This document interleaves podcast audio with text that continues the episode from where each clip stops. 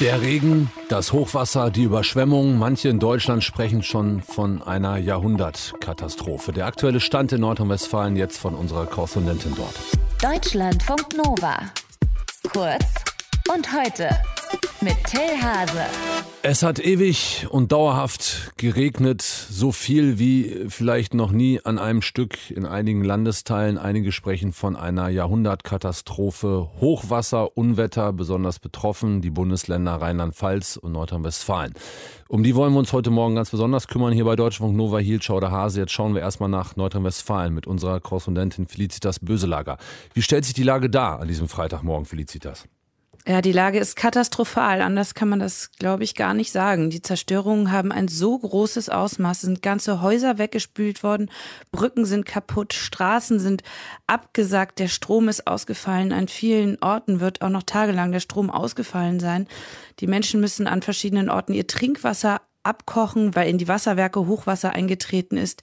Ganze Orte sind von der Außenwelt abgeschnitten. Es ist wirklich ein ja, schier unvorstellbares Ausmaß an Zerstörung in ganz vielen Orten hier in Nordrhein-Westfalen. Und es gibt mindestens 59 Tote in Rheinland-Pfalz und in Nordrhein-Westfalen. Und in Rheinland-Pfalz werden total viele Menschen vermisst. Ist das in NRW auch noch der Fall? In NRW ist das jedenfalls nicht so eine große Zahl bekannt wie in Rheinland-Pfalz. In Rheinland-Pfalz liegt das auch offenbar daran, dass die Mobilfunknetze zusammengebrochen sind und man die Menschen nicht erreichen kann. Also das ist eine Situation, die sich hoffentlich bald klären wird. Auch in NRW im Kreis Euskirchen ist das Mobilfunknetz und die ganze Kommunikation zusammengebrochen. Aber da kenne ich keine Zahl von, also jedenfalls nicht eine hohe Zahl von Vermissten wie im Kreis Ahrweiler. Was kann denn da jetzt heute im Laufe des Tages überhaupt noch kommen? Ich habe schon gesagt, der Regen hat großenteils aufgehört, aber das Wasser schießt immer noch nach. Welche Regionen sind gefährdet, überflutet zu werden? Ja, also das Problem ist, dass die Ruhrtalsperre überläuft und das Wasser in die Ruhr drängt. Da sind jetzt die Orte Jülich und Düren von Hochwasser bedroht. Den Bewohnern Orte wird empfohlen, sich in der Nähe von Flüssen aufzuhalten, weil die Gefahr besteht, weggerissen zu werden.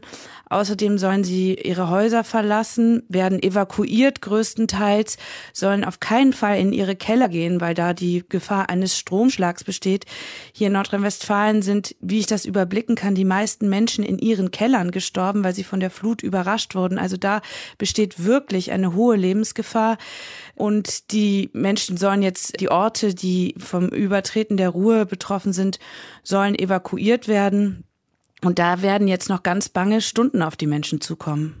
Die ersten heftigen Fotos kamen aus Hagen. Da waren so Bilder zu sehen von Autos, die kaum noch zu sehen waren, beziehungsweise gerade noch das Autodach. Wie ist am Freitagmorgen die Lage in der Stadt?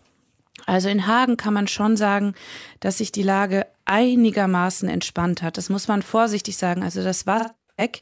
Die Bundeswehr hat geholfen, die Wege wieder freizuräumen. Das heißt, die Menschen sind wieder erreichbar. Und das ist sehr wichtig, weil es auch medizinische Notfälle gab, Menschen, die an Dialysegeräte müssen und so weiter. Deshalb ist es sehr gut, dass wenigstens alle Ortsteile wieder für die Rettungskräfte erreichbar sind.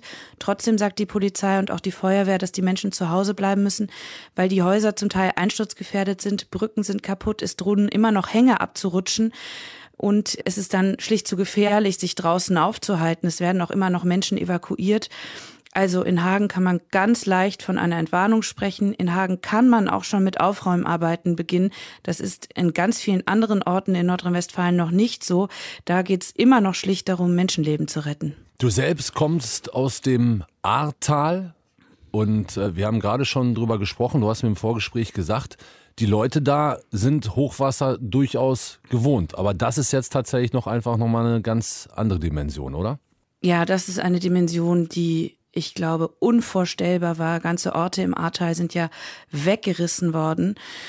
2016 gab es im Ahrtal das letzte Hochwasser und als wir das letzte Mal Kontakt mit meiner Mutter hatten, die kommt aus Kreuzberg an der Ahr, das war am Donnerstagnachmittag, hat sie geschrieben, alle seien relativ erleichtert, weil die Pegelstände von 2016 wohl nicht erreicht werden. Und dann wenige Stunden später kam diesen Flut, die ganze Häuser, Dörfer eigentlich, muss man sagen, weggerissen hat. Also mit so einer Flut hat dort niemand gerechnet, nee. Felicitas Böselager, unserer Korrespondentin für Nordrhein-Westfalen, über die aktuelle Lage im Ahrtal und in ganz NRW. Die Lage in Rheinland-Pfalz, das andere Bundesland, das heftig betroffen ist, um 8.20 Uhr heute Morgen hier bei Deutschlandfunk Nova.